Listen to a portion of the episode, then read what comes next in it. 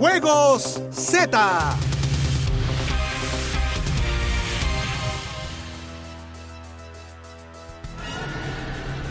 Uy, los Juegos Olímpicos nos han causado tantas emociones como las que sentimos cuando derrotamos al canalla de Frío. ¡No, silencio! O al, al malvado de ¡No! C. ¡Claro que no!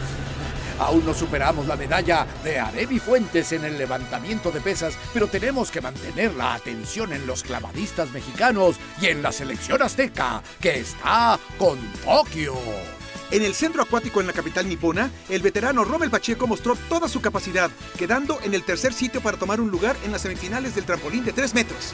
En tanto que en la misma prueba, Osmar Olvera, el más joven de la delegación mexicana con 17 años, otra vez 17, qué barbaridad, fue noveno y también estará en la antesala de la final. Este jovencillo es el futuro en los clavados para México. Es que es uno de mis pupilos. Esta misma noche conoceremos el resultado de su accionar en el desafío de Tokio 2020. En el fútbol, la selección azteca afila sus armas para el tremendo compromiso que tiene en pocas horas ante el potente combinado de Brasil.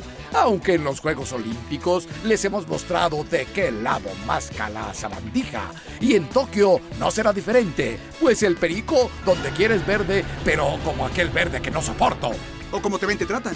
Camarón que se duerme se lo lleva a la corriente. Ya, ya, Perro por que ladra. Eh, eh, Basta con esto, sigue con las noticias que no tenemos tu tiempo, insecto. Ah, ya está bien. Por si las moscas, todos hacemos nuestras manos para mandarles energía para hacer una gran genkidama. No puedes decir eso, ya lo dijiste. Bueno, no importa. En más actividad de mexicanos, la pareja de nadadoras artísticas, Nuria Diosdado y Joana Jiménez, buscarán su boleto a la final de natación artística, luego de quedar entre las primeras 13, en lo que podríamos llamar un ballet acuático.